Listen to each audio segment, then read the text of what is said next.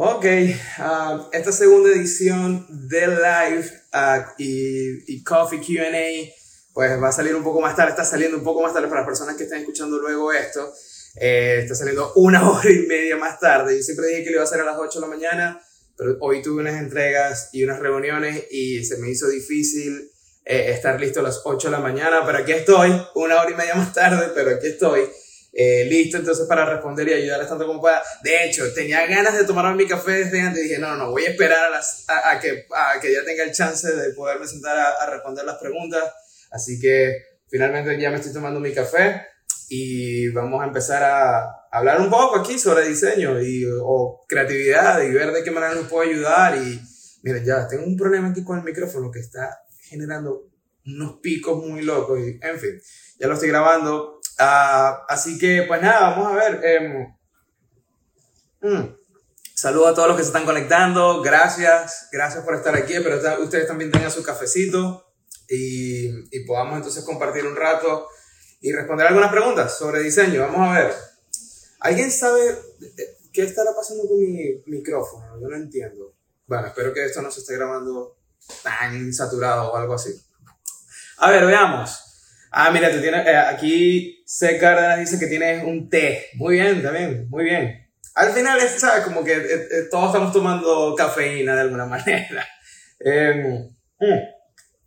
Vamos entonces a empezar con las preguntas que me dejaron y también viendo algunas cosas que puedan salir en este live. Em, ah, está perfecto, se escucha. Sí, no, yo hablo es de, uh, en la computadora estoy grabando aparte para poder subirlo luego a Spotify pero por alguna razón se están grabando con mucha saturación el micrófono y no entiendo por qué, porque lo tengo alejado, el gain está bajo eh, y está, digamos, en los settings que siempre he hecho cuando grabo episodios del podcast. Eh, o sea, yo no nunca muevo estos settings y está súper saturado, no entiendo por qué, la verdad. Eh, no sé qué puede estar pasando, denme un segundo, a ver. Aló, aló, aló, aló. Sí, se está grabando súper saturado, no entiendo por qué. En fin, luego vemos qué tal. Si no, agarro el audio de este live y lo trabajo un poco para que pueda estar disponible en Spotify. Así que no nos preocupemos por eso ahora. Vamos a ver, uh, vamos a empezar con las preguntas. A ver, vamos a ver, a ver. Uh, esta me gustó, a ver. Consejos para tener una buena relación con clientes americanos por primera vez, como latinos. Bueno, yo creo que lo principal eh, es tener un buen manejo del idioma creo que eso es obvio. Eh, es bien importante que tengas un buen eh, manejo del, del, idioma, aunque también eh, una buena idea si no manejas o no te sientes muy seguro del idioma, del inglés, también hay con la creciente, digamos, ah, comunidad de latinos en los Estados e hispanos en, en, los Estados Unidos, cada vez hay más digamos, agencias y estudios que tienen como una, una, una parte de su, de su, equipo que está dedicado a proyectos que van dirigidos al público latino en los Estados Unidos. Así que Uh, de alguna manera también siempre están buscando a personas que sepan manejar el idioma, aunque la comunicación interna dentro de las agencias por lo general es en inglés. Por más que estemos escribiendo todo en español y vaya dirigido a los latinos en los Estados Unidos, muchas veces la comunicación al final termina siendo en inglés. Así que, primero que todo, muy importante el manejo de, del idioma.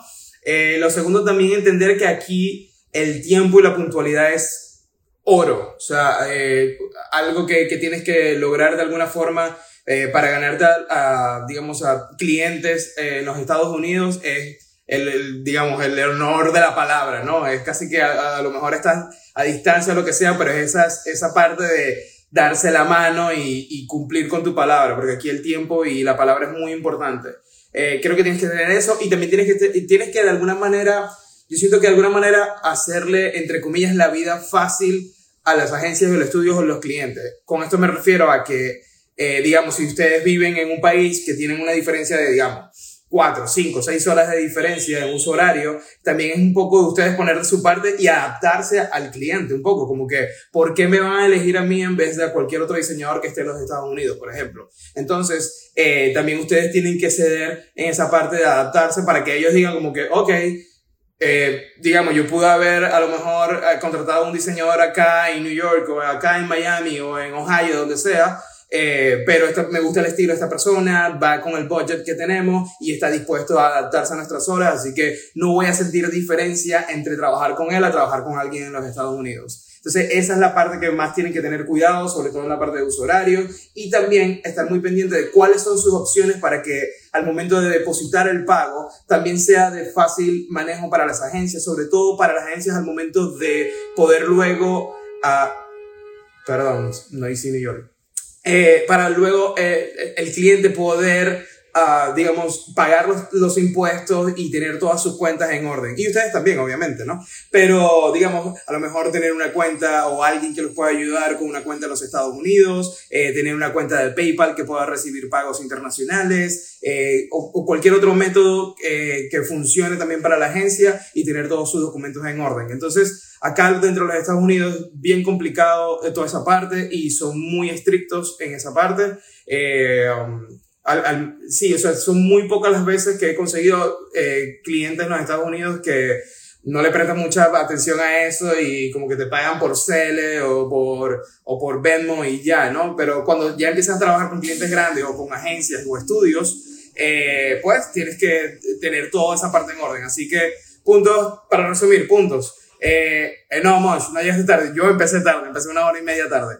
Eh, Mosh pregunta que si llegó tarde. No, eh, eh, un punto entonces en resumen, tener cuenta bancaria o forma de recibir pagos que funcionen para las agencias y estudios acá en los Estados Unidos, sobre todo en la parte de los impuestos para ellos, que eso es muy importante acá en los Estados Unidos. Eh, adaptarse al uso horario. Si ustedes, si ustedes viven en países donde 4 o 5 horas de diferencia, adaptarse para que el cliente no sienta la diferencia entre ustedes y trabajar con alguien acá en los Estados Unidos. Manejo de idioma, Em, es bien, bien importante y, el, y quedar bien en la palabra, ¿sabes? Como dar la mano, ¿sabes? Esa parte de, de, de, dar la mano y ser puntual es bien importante. Aunque como dice Devlin, yo hoy no fui puntual en este live, para el cliente es bien importante eso y las agencias. Eh, ah, y bueno, obviamente, conexión a internet super smooth. Siempre tienen que estar en una conexión estable que ellos no sientan la diferencia. A ver, veamos. Otra de las preguntas que me dejan por acá. A ver. Hola, hola. Uh, ¿Cómo puedo llegar a personas en Instagram en un país donde nadie me conoce?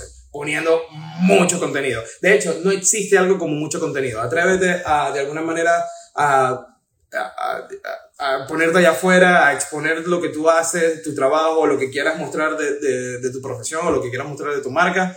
Eh, y también eh, entender el contexto donde estás, ¿no? O sea, el país donde nadie te conoce, ¿cuál es el contexto que tiene ese país? Y porque, bueno, hay, cosas que quizás a nivel cultural funcionan en los Estados Unidos, pero no funcionan en, no sé, en, Francia, qué sé yo. Eh, entonces también entender el contexto donde te vas a mover. yo creo que es bien importante. Y también seleccionar, o sea, por ejemplo, voy a seleccionar este país en específico y entonces entender el contexto de ese país para empezar a llegar ahí. A lo mejor te contactas con otras personas que están en tu industria y de alguna manera colaborar con ellos, eh, que te ayuden con story, con repost, ¿sabes?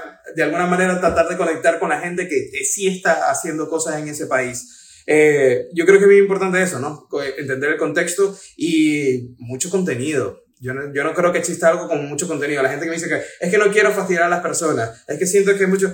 No existe algo como mucho contenido. Tú lanzas todo lo que tú quieras. La gente tiene la opción de mutearte, de unfollow o lo que sea, o simplemente verlo. Yo creo que de alguna manera eso también genera una, una especie de, um, de embudo con la gente que terminan quedándose contigo y quieren ver tu proceso y quieren verte crecer y lo que tienes para decir. Entonces, yo no creo que exista mucho, algo como mucho contenido. De hecho, eh, un caso eh, que se me ocurre ahora mismo, por ejemplo, Sacha Fitness. Eh, me parece que es una, una mujer que, una businesswoman increíble, lo hace demasiado bien, sabe manejar muy bien las redes. Y fíjense que ella fácilmente puede hacer, no sé, o sea, ella básicamente está haciendo un vlog de YouTube en sus stories. O sea, ella sube, no sé, 30, 50, 40 stories en un día y nadie se queja al respecto. La gente le encanta y la gente la ve completo. O sea, yo creo que si tú unes todos los stories que hace Sacha en, en un día, tú puedes generar un vlog en YouTube con eso. Yo no entiendo cómo ella no hace eso. Cómo ella no agarra todos esos stories y los sube en YouTube. Porque está generando un blog, está mostrando su vida. Entonces, yo creo que no existe algo como mucho contenido. Y para muestra de ella, ¿no? Y lo hace súper bien y, y, tiene un engagement increíble. La gente interactúa y la gente, yo veo luego que los tweets, la gente comentando, como que, oh, wow, eh, su hija hizo tal cosa y tal, tal, tal. Y salen memes de eso. O sea, como que yo no creo que exista algo como mucho contenido, sino más bien como exponerte y buscar la manera de, de que la gente quiera verte y lo comparta, ¿no? Entonces, creo que mucho de eso, del factor de compartir también. Ah, ahora que, lo, que, estamos aquí hablando, desarrollando la idea, creo que también hay algo que funciona mucho en, en, en, los, sobre todo en el feed, en los posts o en los reels, que es que genera esa idea, esa urgencia de quererlo compartir, que la gente se identifique de alguna forma, ¿no? Y esto yo lo he notado, por ejemplo, cuando hago eh, algún diseño, alguna gráfica random que a mí me gusta eh, postear, muchas veces hago algo que digamos es muy inspirado en New York, porque bueno, es donde vivo y es lo que yo veo aquí alrededor y me inspira la ciudad.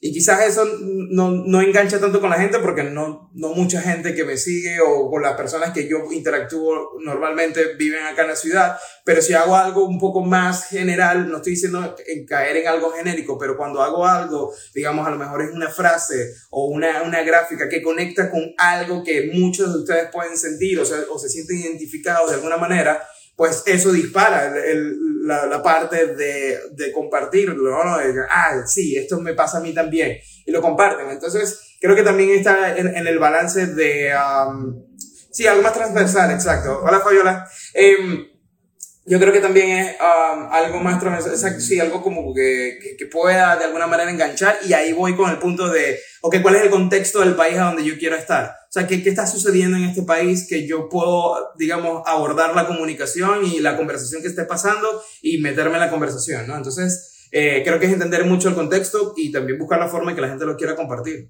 Y, y generar un balance, no todo tiene que ser algo cliché y no todas las conversaciones te tienes que subir y dar tu opinión, ¿no? Pero eh, porque hay veces que también se va a ver un poco forzado, eh, pero creo que de alguna manera buscar ese enganche eh, con el contexto y ver qué pasa. No le tengas miedo a subir mucho contenido. No existe algo como mucho contenido. A ver, veamos otra pregunta. Gracias a todos los que se están conectando, qué cool.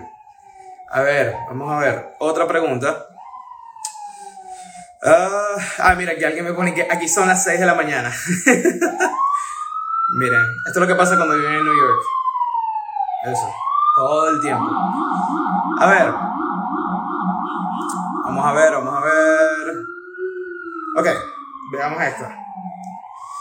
Ok, soy diseñador gráfico y community manager. Uh, ¿qué eh, ¿Cómo puedo trabajar para los Estados Unidos? Bueno, yo creo que primero que todo definiendo qué quieres ofrecer. ¿Cuál es el servicio que quieres ofrecer? O sea, ¿quieres ofrecer ser diseñador gráfico o quieres ser eh, community manager. Entonces, eh, dependiendo de eso, aquí, creo que ahí es cuando vas a poder atacar el mercado, de, primero definiendo cómo, cuál es el servicio que vas a ofrecer para poder atacar el mercado. Lo que yo siempre he hablado, y lo hablamos en la primera sesión, la de ayer, es que, por ejemplo, LinkedIn funciona muchísimo para eso. Y hay que también, otra cosa que nos dije en la sesión de ayer, es que LinkedIn tiene, una vez estuve conversando con, con un panel que es reclutador en una agencia.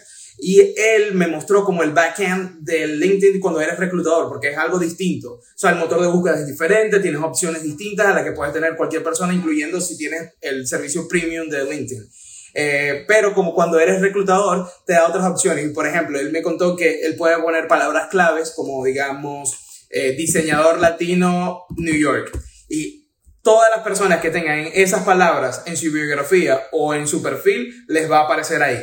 Entonces tienen un motor de búsqueda muy específico. Entonces por eso te digo que es bien importante que selecciones en cuál te vas a mover, si vas a ser diseñador o community manager. Entonces, eh, para que cuando desarrolles eh, tu propuesta y desarrolles eh, y, muestres de, quién eres tú y lo que tienes para ofrecer, sea también más fácil poderlo buscar, también por Google y todo ese tipo de cosas.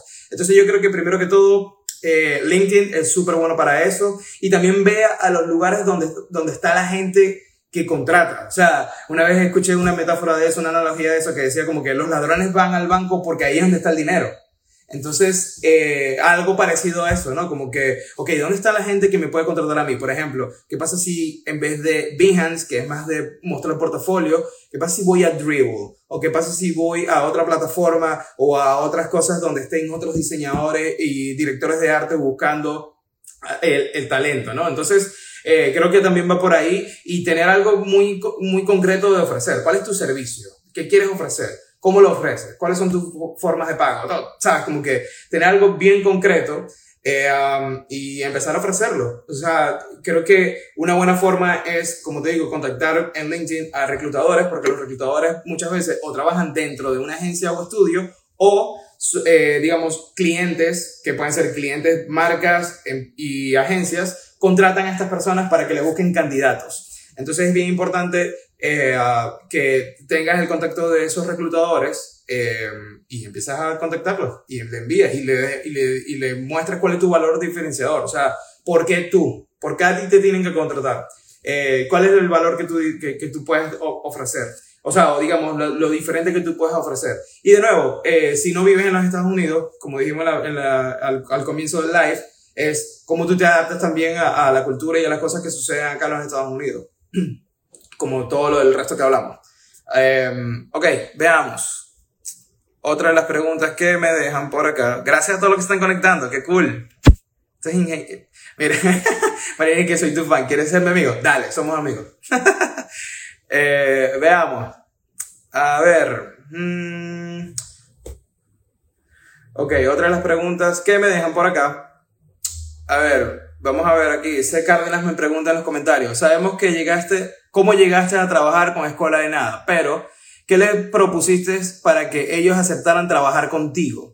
Mira, eso fue un, como un proyecto que salió muy orgánico, de una manera muy natural. Yo lo que propuse fue, eh, o sea, yo no les llegué a ellos y les dije un email y que, hola, les propongo esta idea, yo la ejecuté. O sea, yo lo que hice fue que yo noté como en el episodio, quizás 25, 26, algo así, eh, bueno, para la gente que no sepa esto, eh, yo les propuse, eh, yo vi que ellos estaban haciendo micro content, no estaban generando pequeños clips de los episodios. Y era algo que yo estaba aprendiendo y había notado la importancia cuando estaba trabajando con Gary Vaynerchuk. Entonces dije, ok, voy a agarrar esto que estoy aprendiendo y se lo voy a ofrecer a esta gente. Entonces lo que hice es que de una manera muy sutil agarré un pedazo del episodio de ese momento que me pareció súper cómico y, uh, y, simplemente hice una pequeña pieza de contenido con eso, un video de un minuto para Instagram. Y le puse los captions, le puse el título, gráfica, tal, tal, tal.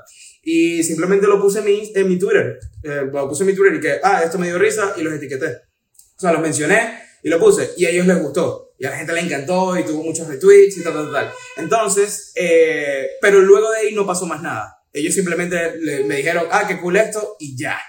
Eh, luego, otros episodios más adelante pasó lo mismo o sea, yo hice eso como unas cuatro o cinco veces. Ya la quinta vez, creo que fue Nacho que me envió un DM y me dijo, hey brother, eh, nos gusta lo que estás haciendo. Eh, no tenemos en este momento algo para pagarte o algo, pero si en algún punto tienes tiempo disponible y si te ocurre cualquier otra idea como esta, este es nuestro email, envíalo y nosotros lo vamos a poner y te vamos a dar tus créditos y todo lo demás, pero es lo que tenemos para ofrecer en este momento, que vamos empezando. Yo como que, dale, no hay ningún problema. Y así estuve haciéndolo varias veces. Eh, hasta que un día ellos dijeron como que, oye, esto está empezando a crecer. Vamos a abrir un grupo de WhatsApp donde vamos a estar todos eh, lanzando ideas. Y me escribieron como que, ¿quieres estar? Y yo como que, me dijo, bajo la misma idea, o sea, no tenemos para pagarte. O sea, nosotros no estamos ganando nada de esto. Estamos, ah, ¿sabes? Como que haciendo el... el, el, el, podcast en esta sala de ensayo que nos están prestando, ¿sabes? Como que estamos en cero, pero si tienes ideas y quieres aportarlas, son totalmente bienvenidas. Yo como que, ok, cool. Empecé a, estar ahí en el, en el grupo de WhatsApp y como los primeros, no sé, o sea, en total estoy hablando de que quizás fueron los primeros 6, 7 meses donde era totalmente a que vamos a lanzar ideas acá. Yo no estaba recibiendo ningún tipo de pago por eso. Y ya cuando ellos empiezan el Patreon y todo lo demás, pues ya empezamos a hablar de dinero, pero la propuesta fue ejecutando. Yo no les llegué con un DM y que, hola, yo soy diseñador, aquí estoy disponible. Fue, esto es lo que yo tengo para ofrecer. No lo están haciendo, aquí está la solución. Yo veo que aquí, en este punto, ustedes no están atacando esta parte y puede haber aquí una oportunidad que no están viendo y yo la sé ejecutar. Entonces es mucho de estudiar qué está haciendo el proyecto o la agencia o el estudio o el cliente que ustedes quieran atacar y empezar a ver dónde está el, el, espacio donde ustedes, eh, donde ustedes pueden entrar y cómo va a funcionar para ellos. Entonces, yo creo que mucha gente también le tiene miedo a esa parte de, bueno, pero ya va, o sea, si yo hago eso, entonces estoy trabajando ya gratis Y yo creo que hay que quitarnos el estigma un poco del estigma del trabajo de gratis, ¿no? Yo creo que muchas veces cuando eh, hay proyectos en los que tú crees o tú sabes que tú puedes de alguna manera eh, eh, generar valor a mediano o largo plazo, eh, um, pues eh, yo no siento que eso sea tiempo perdido, porque al final estás ejecutando ideas que o se pueden adaptar para, otra, para otra, otro cliente o son cosas que tú puedes mostrar en tu portafolio. Así que yo no siento que sea una pérdida de tiempo ni, ni nada por el estilo, y creo que hay que quitarnos esa idea de, del trabajo de gratis. a mí, por ejemplo, esos seis meses que fueron totalmente de gratis para Escuela de Nada y proponiendo ideas y sacando ideas para ellos, terminó siendo un proyecto súper bonito, donde luego estuve como un año más, eh, sí, recibiendo pago, eh, pero más allá del pago quedó una, una bonita relación de trabajo, eh, un proyecto que, pues, que a mí honestamente me costó eh, aceptar el hecho de, hicimos algo importante, hicimos algo muy cool a nivel gráfico para la movida de podcast, al menos venezolanos. Eh, y es, es, muy, muy bonito saber que eso, eso pasó y que todo se dio como de una manera muy orgánica y me gustó ser parte de ese proyecto. Así que la satisfacción y todo lo demás que trajo luego, reconocimientos, todo, eh, fue muy bonito. Eh, me encantó ser parte de un crecimiento de un proyecto. Así que más allá de, o sea, esos seis meses se pagaron solo luego, ¿sabes? Como que yo creo que es bien importante esa parte, más de proponer, más que de simplemente decir, un template de mensaje y que, hola, sí señor, contrátame, ¿no? Es cómo tú lo puedes hacer. A ver, uh, ¿qué otros comentarios me dejan por acá? ¿Usaste la misma estrategia con Gallimbo Studio? Correcto. Con Chente eh, fue lo mismo. Yo dije, oye, eh, bueno, también con Chente pasó que yo cuando descubrí su contenido, yo estaba pasando por un momento emocional bien complicado cuando vivía en Miami y básicamente escucharlo a él era la risa que yo necesitaba cada día. Y um, y pues fue un momento de donde cuando yo vi que él empezó a crecer y abrió este estudio en San Juan, eh, yo dije como que lo único que yo tengo para devolverle y honrarle su, su, contenido es, yo lo voy a ayudar con esto. Y él no me lo pidió tampoco, yo simplemente lo subí en, en Twitter y ya. Y a él le encantó. Y me envió un, un DM y me dijo, brother, esto está increíble, lo necesito. O sea, yo quiero que esto sea el logo de Gallimbo Studio. Yo le dije, agárralo, toma. Y hasta el sol de hoy, pues he contado con su amistad ha estado en mi podcast, eh, tenemos una, una, relación muy chévere. Eh, hace poco fui a Puerto Rico y estuve hablando con él un rato, fui a su estudio, nos tomamos una cerveza. Eh, entonces, digamos, como que quizás en este momento yo a nivel, digamos, entre comillas, profesional o de pago o de proyectos que han salido de eso, quizás no he visto todavía lo que podría ser, entre comillas, la ganancia en cuanto a eso. Eh, pero también, pero la satisfacción de ver que soy parte de un proyecto que ha crecido muchísimo en Puerto Rico eh, es muy gratificante y yo sé que en algún punto va a venir algo que, que va, va a dejar, eh, digamos, esa, esa satisfacción, eh, digamos, eh, también a nivel profesional de, oh, mira, conecté con esto gracias a Chente, conecté con esto y salió este gran proyecto, ¿no? Entonces, eso va a llegar en el momento correcto, pero eh, por ahora, esto, o sea, si eso no llegara a pasar, por ahora ya yo me siento súper contento de tener una amistad con Chente, ¿no? Y ser parte, así sea de una manera tácita, de un, un proyecto en Puerto Rico muy importante. A ver, otra de las preguntas que me dejan por acá en los comentarios. Eh, ah, mira, otro comentario que dicen, eso es real, a veces ganas más trabajando con gusto, aunque no sea por dinero, sí, sin duda alguna. Eh, has hablado mucho de trabajar gratis, el cual yo entiendo y apoyo para aprender. Quiero hacerlo, en mi caso, eh, quiero hacerlo, pero en mi caso no sé cómo, porque necesito el dinero para también, pero también quiero la oportunidad. Mira, yo creo que también es ponerse en la situación de, de tu contexto en este momento. O sea, si no puedes afrontar la parte de hacerlo, de, de hacerlo gratis, eh, quizás entonces es, ok, ya va, ¿cómo puedo entonces facilitarle la parte del dinero a, al cliente, pero yo quiero la oportunidad? A lo mejor es bueno, este es el pago mínimo que yo puedo recibir, o voy a hacer a lo mejor este de gratis, pero luego eh, voy a, a, a, buscar la manera que esto sea pago, o voy a dar flexibilidad en los pagos. O sea, como que creo que depende mucho del, del, de la situación donde te encuentres. Hay veces donde no lo puedes hacer, simplemente no se puede. O sea, cuando yo digo trabajar de gratis es cuando tú lo puedes afrontar. No, sé, no, no, estoy diciendo que siempre tiene que ser así. O sea, yo en ese momento, por ejemplo, lo, los ejemplos que estoy dando, yo lo podía hacer porque contaba con una entrada de dinero desde otro, desde otro lugar. Pero pues es cuando, cuando tú lo puedes hacer Y entonces quizás las oportunidades en este momento puedan salir de otra manera, es ofreciendo tus servicios eh, a clientes que lo necesiten más y vean el valor que, que, o sea, que ellos te necesiten más a ti que tú a ellos, por ejemplo. Ahí puede haber una oportunidad. A ver, eh, ¿qué metas hermano? Todo orgánico, aplausos, bien, gracias. ok, perdón, no he respondido a esta pregunta que, que seleccioné aquí. ¿Cómo comenzar en el diseño? Estoy en cero y me gustaría entrar en ese mundo. Mira, yo creo que lo principal es eh, intentando.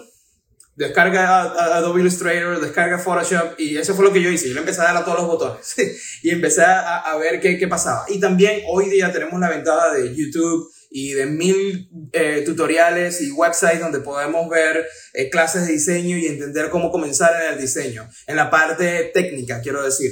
Eh, yo no conté con eso, o sea, en el 2003, cuando yo empecé la universidad, no había YouTube, no había, no sé, masterclass, no había doméstica, no había Skillshare, no había absolutamente nada. Lo que a mí me tocó fue, voy a darle clic a todo a ver qué sucede.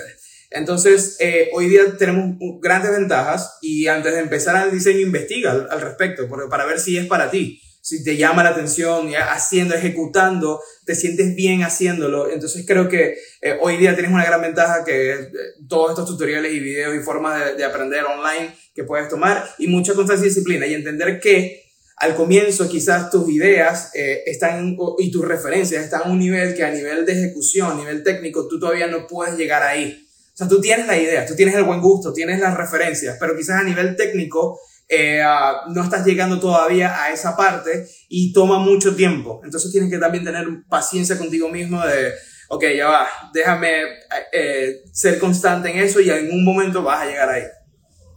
Ok, a ver. ok, sigamos. Uh, aquí otra.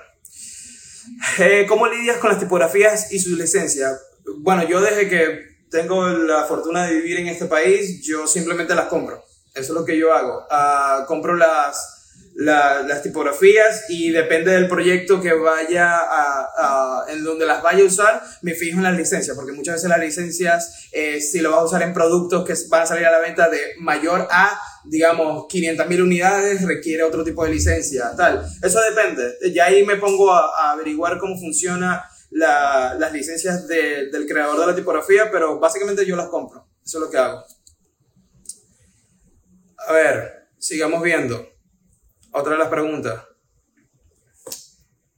A ver, ¿algún antídoto para la, para procrastinación? Esto lo hablé en la, la, sesión pasada, pero yo creo que es muy, es, o sea, una conversación honesta de por qué le estoy evadiendo esto. O sea, ¿qué, ¿qué es lo que no me está llamando la atención que no termino de hacer esto. Yo creo que cuando hay algo que te gusta o tienes responsabilidad o tienes las ganas de hacerlo porque te vas a dar un buen pago o lo que sea, yo creo que cuando hay el drive de querer hacerlo, de querer eh, terminar ese proyecto por la razón que sea, pues eh, el espacio para distraerte quizás no es, no es tan amplio. Entonces, ¿qué estamos evitando? Yo creo que hay que ir como tres layers más abajo y entender qué es lo que estamos eh, evitando con la procrastinación. Que sí, hay una parte de eso que es importante porque necesitamos un receso, necesitamos un break. Eh, a lo mejor para ustedes funciona, no sé, tomarse 15 minutos para ver algo en YouTube, ¿no? Eso, eso también es bien importante eh, eh, tenerlo presente, ¿no? Que la procrastinación hay momentos donde funciona, pero cuando ya nos está afectando, que no estamos haciendo las entregas, que no estamos generando las ideas, hay que ver entonces qué es lo que está pasando. Y un ejercicio que yo he hecho para eso, o que les he dicho antes, en, los episodios es preguntarse por qué. No, es como que, ¿por qué yo estoy evadiendo esto? Ah, porque en verdad en este momento no me siento concentrado total. ¿Por qué no me siento concentrado? Bueno, porque es que ayer tuve una pelea con mi novia y tal, tal, ¿Y por qué tuve una pelea con mi novia? Sabes, como cuando vas unos layers más abajo, vas a empezar a encontrar la raíz del problema y ahí es donde vas a empezar a atacar. No es la falta de creatividad o de talento o de motivación, sino es que quizás hay cosas que Em, te están afectando, que no estás atacando y primero debes empezar por la raíz para poder luego hacer eso. Eh, básicamente eh, es lo que yo diría. El poder de la pregunta, sí. Hola, hola, gracias por compartir contenido. ¿Cómo te mantienes motivado? Siendo agradecido con lo que hago. Yo, soy, yo me siento súper agradecido en la posición donde estoy, de vivir de lo que amo, de lo que me apasiona Entiendo que no, es algo que no todo el mundo logra, eh, descubrir a temprana edad lo que te gusta y lo que te apasiona. Eso yo lo hice. o me pasó a mí, así que me siento súper agradecido de no solamente vivir de lo que me gusta eh, y de lo que me apasiona, sino también hacerlo en la ciudad que más me gusta en el mundo. Así que, pues, eso me motiva y es algo que ah, busco honrar todo el tiempo. O sea, el diseño me ha dado todo esto. Todo lo que me está sucediendo hoy día, claro, también es parte del, del trabajo y la constancia y disciplina, pero básicamente el diseño me dio todo. Así que honro eso todos los días y yo trabajo todos los días, así no se vea, así sea una hora diaria, lo que sea, para mí es honrar el diseño porque me dio todo y me siento súper agradecido de, de, tener ese canal como forma de, de, de, expresar las cosas que no sé decir en palabras y de ganarme la vida. Así que me mantiene motivado el hecho de, de estar agradecido con la vida. Y antes yo no era tan así, honestamente.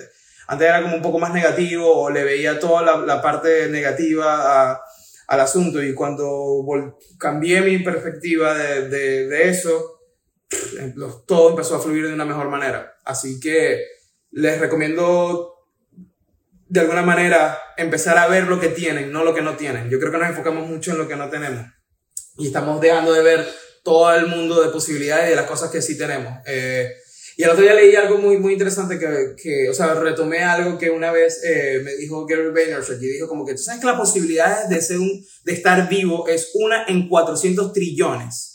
¿Sabes? Como que nosotros somos uno de 400 trillones. O sea, esto es un número, esto es un fact. O sea, lo pueden buscar en Google. O sea, no estoy, no estoy exagerando con 400 trillones. Hay, o sea, las posibilidades de nacer y ser un ser humano es una en 400 trillones. Así de afortunados somos de estar acá. Brother, no sé qué más decirte. O sea, es como, soy súper afortunado y soy súper afortunado de, de, vivir de lo, que, de lo que amo. Así que eso me mantiene siempre motivado. De verdad, estar agradecido con la vida, con todo lo que me ha dado. Soy súper afortunado, la verdad. Eh, veamos. Eh, ¿Cómo dividir el contenido si te gusta hacer diseño, arte y música? ¿Varias cuentas o ser una cuenta integral? Esto también lo respondí una vez un QA en unas stories. Eh, yo diría que todo una misma cuenta. Toda una misma cuenta porque tú eres más que tu trabajo. Eso es una parte de ti. Y al final, cuando veas todo el feed y todo lo que tú estás eh, mostrando, tiene sentido porque tú eres la fuente de creación de todo eso. No son personas totalmente distintas. Eres tú la fuente de creación de todo eso. Así que no le, tenga, no le pareja eso de cuentas distintas y, y públicos diferentes. Tú eres todo eso y más. Así que pon todo eso en la misma cuenta y la gente que te va a seguir te va a seguir. Y todo al final va a tener sentido. De alguna manera va a haber algo en la música y en el diseño que va a estar impregnado ahí en todo todo eso se va a ver eh, de alguna manera coherente porque eres tú la fuente de creación. A ver, veamos. ¿Qué otras cosas me dejan por acá? Sigamos leyendo. Gracias a la gente que se está eh, conectando. Qué cool. De verdad, gracias a todos los que están conectando a esta hora. Espero que todos también tengan su café. A ver, ¿Cómo te organizas? Eh, eso es algo semanal eh, y que también dejo espacio para el hecho de entender que hay cosas que se salen de mi control. Eh, yo me enfoco en las cosas que puedo controlar semanalmente, como las entregas que debo hacer, las cosas que tengo pendientes, todo eso, pero siempre dejo como un, un espacio de tiempo para el margen de error que inevitablemente va a existir. Hay cosas que se salen de mi control. ¿Qué pasa si hay un problema con el internet? ¿Qué pasa si hay un problema con la luz? ¿Qué pasa si me fracturo un pie? ¿Sabes? Como que no lo sé. Hay miles de cosas que pueden suceder. Yo me enfoco en lo que puedo controlar y manejo mi tiempo con respecto a eso. Ahora, lo que sí hago es qué es urgente, qué es importante y qué puedo hacer para luego. Entonces, eh, sí intento organizar eh, lo que es urgente, importante y, lo que puede quedar para luego. Eso es lo primero que hago. Entender cuál es el orden de, de prioridades. Eh, me gusta mucho cuando aquí dice, Joa dice, uh, me gusta mucho cuando veo tu trabajo en las portadas de los discos, se nota mucho que es tu trabajo. Gracias. Sí, yo, o sea, yo creo que de alguna manera hay ciertos elementos y ciertas cosas que uno siempre va a mantener porque es tu visión. Y, y yo creo que lo, también lo más importante entender eh, eso de qué hago, si hago cuentas separadas o no. Yo creo que al final todas las cosas que nosotros hacemos tienen una, se engloban en el macro en un mensaje, ¿no? O sea, ¿cuál es tu voz? ¿Qué quieres decir? ¿Por qué lo quieres decir? Y uno siempre encuentra luego canales distintos para decir lo mismo. Yo siento que yo digo lo mismo en diferentes formas. O sea, Puede ser a lo mejor en una gráfica, como puede ser en este live, como puede ser en un curso, como puede ser en un post, como puede ser en un tweet. Al final yo estoy englobando una misma idea, solo que uso mis distintos canales para decirlo de, de, distintas formas. La gráfica me funciona para hacerlo de una manera que quizás en palabras no lo puedo expresar. Pero al final todo tiene un sentido porque soy yo la creación de eso y mi mensaje por encima de todo es lo que importa. A ver, veamos otras preguntas que me dejan por acá. Eh, estas son, ya, estas son las que ya respondí, ok. Eh, bueno, mira, aquí con respecto a la escuela de nada, porque ya no trabajas con escuela de nada, porque el proyecto creció a un punto donde necesitaban gente en el estudio y ya la comunicación a distancia se hacía bien complicado porque se, se mueve muy rápido. Ya ellos no solamente están haciendo escuela de nada, sino otras cosas. Eh, y ya la comunicación se, está convirtiendo, se convirtió en más del día a día, en horas ya, digamos, 8, 10 de la noche. Eh, y la dinámica para ellos funciona mejor estando en el estudio y cosa que yo obviamente no puedo hacer porque no vivo en Ciudad de México. Así que, pues nada, simplemente fue como que, ok, más bien me contentó demasiado, como que qué cool que ya crecieron tanto que necesitan esto. Entonces, pues fue algo bien natural eh, y amistoso. Fue, hey, ya simplemente cumplió su ciclo la relación y todo cool. A ver, em, bueno, un poco aquí de lo que ya había dicho. ¿Qué es lo que hace para motivarte en los momentos que no quieres hacer nada literalmente? Yo creo que no juzgarme por eso. O sea, si tengo la oportunidad de digamos, de no hacer nada, porque a lo mejor no tengo una entrega súper urgente o algo importante que cumplir, sino más bien como que, bueno, eso puede quedar para mañana, yo me tomo ese día. O sea, puede ser de quedarme viendo películas, eh, ir a llevar a los perros al, al parque, no juzgarme por eso. Yo creo que es bien distinto. Yo creo que hoy día con la inmediatez y todo como está en constante movimiento, olvidamos eh, tomarnos un tiempo para nosotros y también entender que es importante hacerlo y que no pasa nada porque un día no hagas algo. O sea, eh, al menos que sea alguna entrega importante, pero si no es nada importante, yo me lo tomo porque no va a pasar absolutamente nada si lo hago hoy o si lo hago mañana. A ver, ok, a ver, ¿cómo balanceas el diseño con tus otros gustos, música, etcétera? Tengo muchas cosas que quiero hacer y no me decido. Mira, yo creo que tener una conversación importante eh, contigo mismo de ¿te gusta o, o sea, realmente te gusta eso o es una idea que se ve bien desde lejos, ¿no? O sea, como que, por ejemplo, a mí me encanta, no sé, la música y yo tengo mi guitarra, tengo mi guitarra, pero yo no me veo en una banda, ¿sabes? Como que yo no me veo de gira, ¿sabes? No es algo para mí en este punto de mi vida. Eh, lo disfruto, lo balanceo como en mis momentos de distracción, me funciona, a lo mejor estoy esperando respuesta de un cliente y se tarda media hora, 45 minutos y, uso mi guitarra para distraerme en esos momentos. Toco guitarra media hora, total, eso funciona para mí. Entonces mi balance es entendiendo dónde va cada una y también entendiendo de verdad quiero hacerlo tanto como para dedicarle mi energía y mi tiempo a eso. Entonces yo creo que es una conversación bien importante de entender porque muchas veces nos dejamos llevar por cosas que se ven bien desde lejos, pero quizás no es para nosotros. Eh, así busco el balance. ¿Cuáles son tus referencias del mundo de diseño? Wow, es que ya han sido, es que cambian mucho, la verdad. En estos últimos 12, 12 14 años de, de trabajo ha cambiado mucho. Y también sabes qué me ha pasado, que últimamente me inspira más lo contrario a lo que yo hago. O sea, por ejemplo, eh, lo hablaba en, la sesión pasada, me gusta mucho ver comediantes. El trabajo del comediante me inspira mucho a diseñar. Eh, a músicos, me encanta la propuesta, por ejemplo, Taylor the Creator me parece súper creativo, me parece un, un, artista increíble y todo lo que hace y cómo maneja su gráfica y transmite sus ideas en el disco, en cada, en cada propuesta, me parece genial. Y eso me inspira. O sea, no necesariamente tengo que ver cómo hace alguien un logo para inspirarme, ¿no? O sea, yo tomo cosas que están entre líneas en, en, otros artistas y, en cosas totalmente diferentes a mí. Eh, yo creo que hemos perdido la, eso, o sea, como que creemos que si no es diseñador no me va a inspirar o no puede, no puede ser una referencia. Yo creo que va mucho más allá. Hay que leer entre, entre líneas, ¿no? De dónde uno puede agarrar inspiración y, y, y cosas que, que nos pueda funcionar. ¿Cuál es algún artista con el que te gustaría trabajar? Pues sí, Taylor the Creator sería increíble, J Balvin sería increíble, eh, trabajar con él. Uh, me gustaría...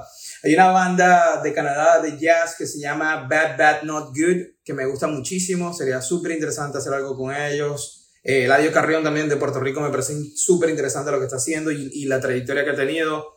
Ah, sí, va por ahí. A ver, veamos. A ver, a ver, a ver. Otra de las preguntas que me dejan. Pa, pa, pa, pa, pa. A ver, ¿algún tip para enfrentar el hecho de no tener formación académica, pero sí la experiencia? Yo no veo problema en eso. Yo creo que de hecho es mucho mejor que tengas e, experiencia y no tanto formación académica. Eh, yo no veo cuál es el problema con, con eso. O sea, no lo veo del lado negativo. Más bien apóyate mucho más en tu experiencia, ¿no? Sigue desarrollando eso y defiéndelo, defiéndelo. Porque ese es tu portafolio en realidad.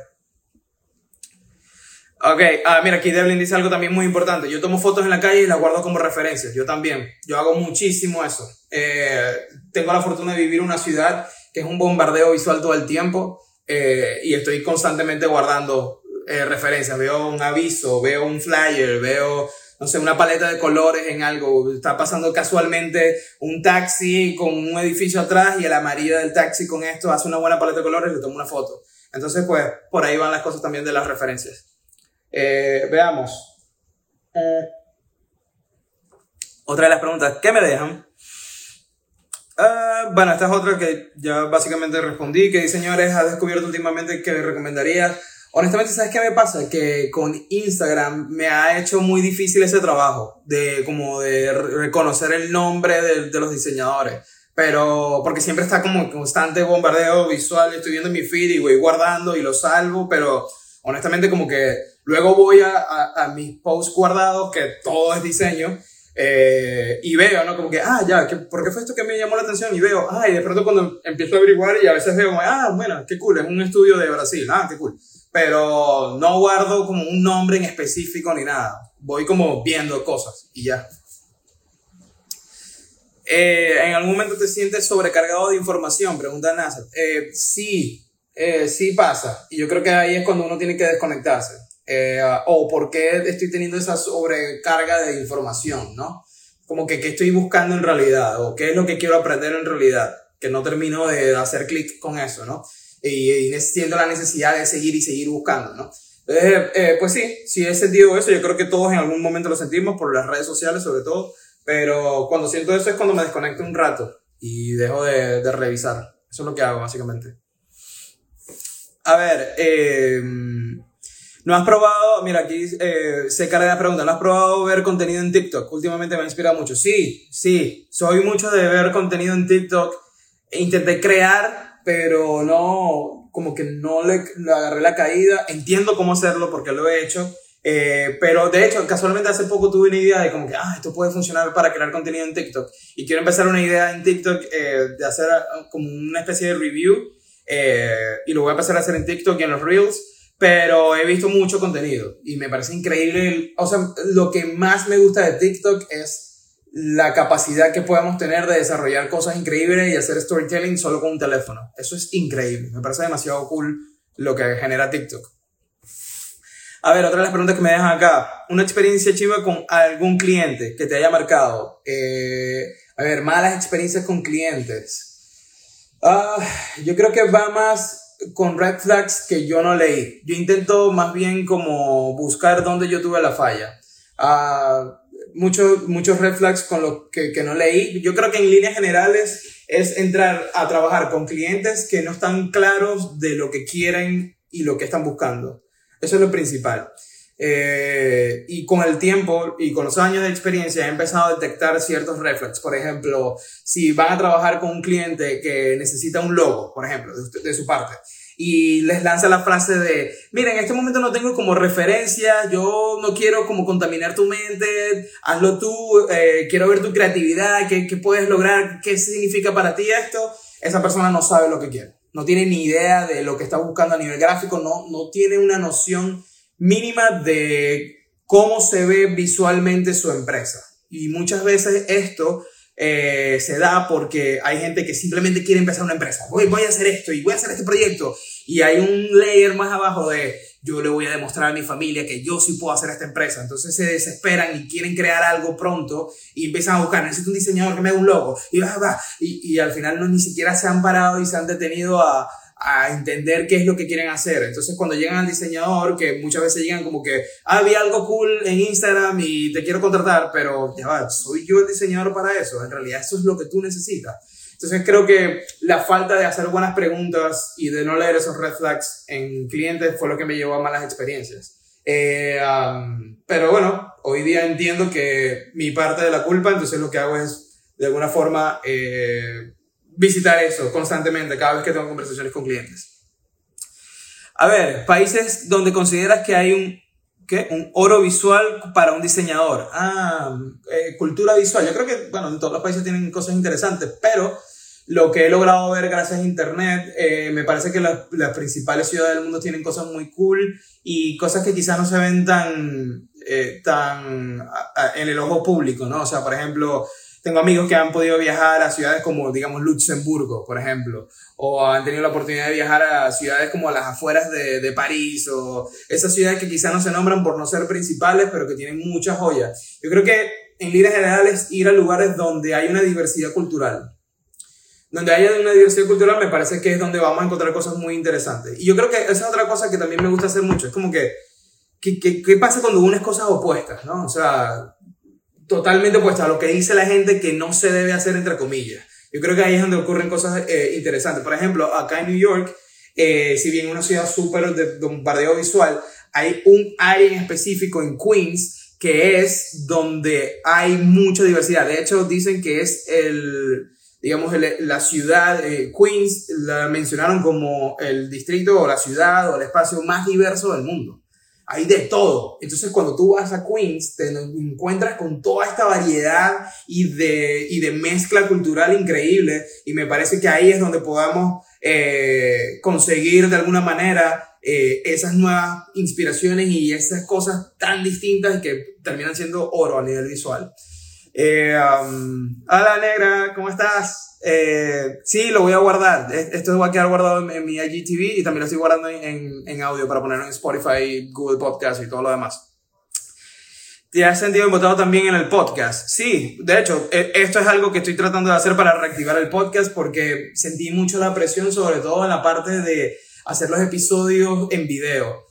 Me, genera, o sea, me cuesta mucho, eh, me toma mucho de mi tiempo porque no soy bueno editando video eh, y me toma mucho tiempo grabarlo, estar pendiente que se grabe a buena calidad, la gráfica, tú, tú, tú. Eso me genera mucho tiempo eh, y me gustaría hacerlo más fácil, me gustaría hacerlo lo más sencillo para mí, como por ejemplo esto, que sea solo audio. Y él, en realidad, hacerlo en live me obliga a mí a grabar, como que ya me puse el compromiso, vamos a hacerlo. Entonces me obliga a, grabar y a compartir con ustedes y a tocar temas que quizás yo no hubiese tocado porque eh, no tengo la duda o algo así como ustedes. Así que pues eh, es muy cool esta parte. Esto es lo que estoy haciendo para reactivarlo. Eh, a ver, voy a guardar esto en tu perfil porque en algún momento puede funcionar. Sí, sí, sí, sin duda. Sin duda lo voy a guardar. Eh, de hecho, la primera sesión que hice ayer está en, en mi IGTV, en mi perfil. Eh, cool, la compañía aquí es como un podcast mañanero, sí, tal cual. De hecho, por eso se llama Coffee and QA, porque me quiero tomar un café y ir respondiendo. Ah, veamos, ¿qué otra pregunta dejan por acá? Eh, ah, ah, mira, hola Luis, eh, ¿has pensado alguna vez eh, hacer streaming diseñando? Sí, sí lo he pensado. De hecho, creo que, no sé si Devlin sigue por aquí conectado, pero él una vez hizo eso y me pareció también súper interesante. Uh, solo que sí, estaría cool a lo mejor en un momento que esté haciendo, no sé, alguna gráfica random o que la gente me vaya dando premisas y yo voy soltando ideas con eso, ¿no? Sería interesante. Pero me imagino sería, no sé, por Twitch, supongo. Eh, ¿Cómo combatir el miedo de exponer tu trabajo? Uh, entendiendo que tú no eres tus ideas, tú eres más que eso. Y simplemente son ideas que estuvieron un momento en, en, en tu mente. Son ideas que estuvieron por un instante en tu cerebro la sacaste, sigues. Y también a, entender de dónde viene ese miedo, porque muchas veces es sentirnos juzgados por otros. Eh, ¿Y de dónde viene eso, ese, ese, feeling? ¿no? Muchas veces cuando uno tiene ese tipo de sentimientos, como por ejemplo, me voy a sentir juzgado, me van a decir X o Y, Z de si yo muestro este trabajo, quiere decir que ya tienes una referencia de, de sentirte así. ¿Me explico? O sea, si yo lanzo esta idea y dicen, van a decir algo, es porque ya yo en algún punto viví esa experiencia y voy a hacer clic con eso que me pasó antes. Entonces, más bien es revisar de dónde viene ese, ese feeling, de por qué te vas a sentir así. O sea, ¿qué pasó antes que te hace digamos, hacer clic con esta de nuevo. Entonces yo creo que es mucho de, de, atacar el problema desde la raíz. ¿Por qué te vas a sentir juzgado? ¿Qué pasó en tu vida antes que te lleva a sentirte de nuevo así si tú expones una idea?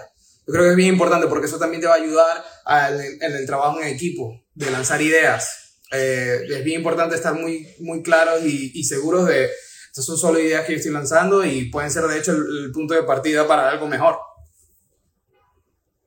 A ver, Uh, ¿Qué diseñador de moda o marca de ropa es la que más te gusta? Uh, me gusta mucho Only New York. De hecho, tengo puesto una franela de Only New York.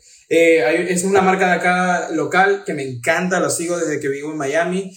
Me gusta mucho lo que ellos hacen. Uh, me gusta mucho lo que sigue y lo que está haciendo The Hundreds eh, como marca.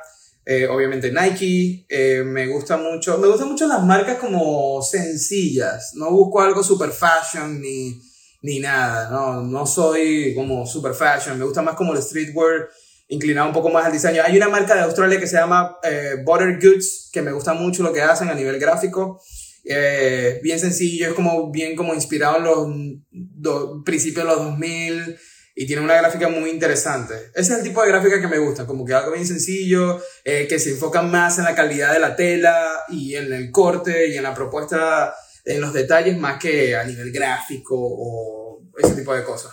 Me gusta mucho eso. A ver, y voy a tratar de responder la última pregunta, ya tengo que irme, pero a ver si queda otro. Ajá, aquí está otra. ¿Es mejor especializarse o saber un poco de todo? Yo creo que especializarse. Eh, porque eso te va a poner a ti, por más que la gente crea que eso te va a limitar, más bien te va a hacer eh, diferenciarte mucho. Yo creo que lo que te hace singular y lo que te hace único es donde uno, cada, donde uno tiene que buscar la manera de inclinarse cada vez más a eso. Y empezar, yo creo que hay una gran ventaja eh, entre estar en, entre ser uno de 100 que uno entre 5. ¿Me explico? Yo creo que ahí es donde las cosas más específicas y las cosas más eh, interesantes empiezan a ocurrir, ¿no? De hecho, hace poco estaba escuchando un podcast con el comediante Hassan Minaj, eh, que él hablaba sobre cuando él entró a The Daily Show como reportero especial de comedia. Entonces, él, él hablaba que habían cosas en, en su, digamos, en, en, su historia, en su background, en todo lo que él hace, lo quién es él, que lo hacía bien singular. Entonces ya él venía con ciertas cosas en, en stand-up comedy, ya estaba haciendo contenido en YouTube, que de alguna manera fue eh, haciendo que esta persona se hiciera cada vez más nicho y cada vez como que más singular en lo que hace. Y cuando The Daily Show necesitaba a un, a un reportero, eh, las opciones que tenían eran él y dos personas más. Entonces creo que esos grandes proyectos, esas grandes cosas, todo eso que va a ocurrir, va a empezar a pasar cada vez que te especialices más en lo, en lo tuyo y que seas como que, y, y que le double down a lo que te hace único. Yo creo que ahí es donde vas a encontrar más las cosas que, que te van a, de alguna manera a llevar a grandes proyectos, ¿no? Ah, mira, aquí está la gente de Mentes Podcast, ¿qué tal, hermano? ¿Cómo están? De hecho, yo tuve la fortuna, tuve el privilegio de, de grabar un, un, episodio con Dementes Podcast en México eh, sobre eso, cómo encontrar tu nicho. Yo creo que cada vez que nos, nos inclinamos a lo que nos hace únicos, eh, más bien nos va a hacer resaltar y nos va a poner en una clase de uno de cinco en vez de uno entre mil. Yo creo que es bien, bien, bien importante eso, encontrar nuestro nicho y mucho de eso va también con, con lo que nos gusta, con lo que nos hace singular. Eh, creo que es bien importante cuando nos especializamos eh, y también le vamos a dar eh, una idea mucho más clara a nuestros clientes y al público. Ah, mira, Diego, ¿qué tal, men? ¿Cómo estás? ¿Cómo estás, Me, me encanta que estés por acá. Eh, si dan algún consejo, escríbelo en el chat y yo lo leo porque sería súper interesante.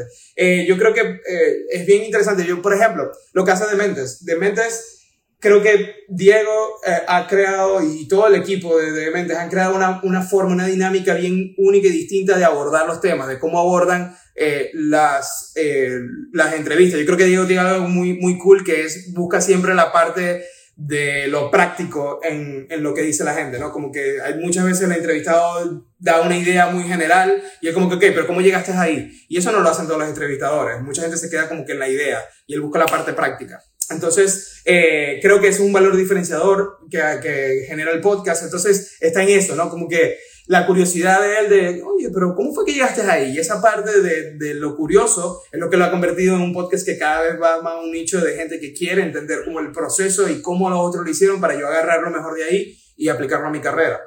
Entonces, creo que va por ahí, ¿no? O sea, que sea lo que sea que hagas, yo creo que también el hecho de saber qué le estás ofreciendo al público o a tu cliente, eh, darle, darle una idea clara, como que esto es lo que yo hago. Y pues al comienzo quizás va a ser difícil porque te vas a hacer un, como que tu camino dentro de tu propia idea, eh, pero poco a poco las cosas van a empezar a llegar, con constancia y disciplina, las cosas van a llegar y puedes lograr que la gente te contrate por lo que a ti te gusta, que es lo más increíble del mundo, porque saber un poco de todo, sí, te puede ayudar al momento también de trabajar en equipo, porque estás entendiendo qué está haciendo todos en el equipo. O sea, tú estás como que, ok, yo entiendo un poco de motion graphics, así que al menos entiendo cómo yo debo enviarle el archivo al animador, ¿no? Entonces ya tienes como que una idea eh, general de qué está haciendo cada uno en el equipo. Pero yo siento que debes especializarte y de alguna manera como que concentrarte en una o dos cosas que son las que a ti te gustan, donde tú puedes dar mayor valor y donde vas a dar lo mejor de ti, donde están tus skills naturales. Yo no siento que hay que forzar otras cosas, ¿no? Y entonces lo que sale natural para ti,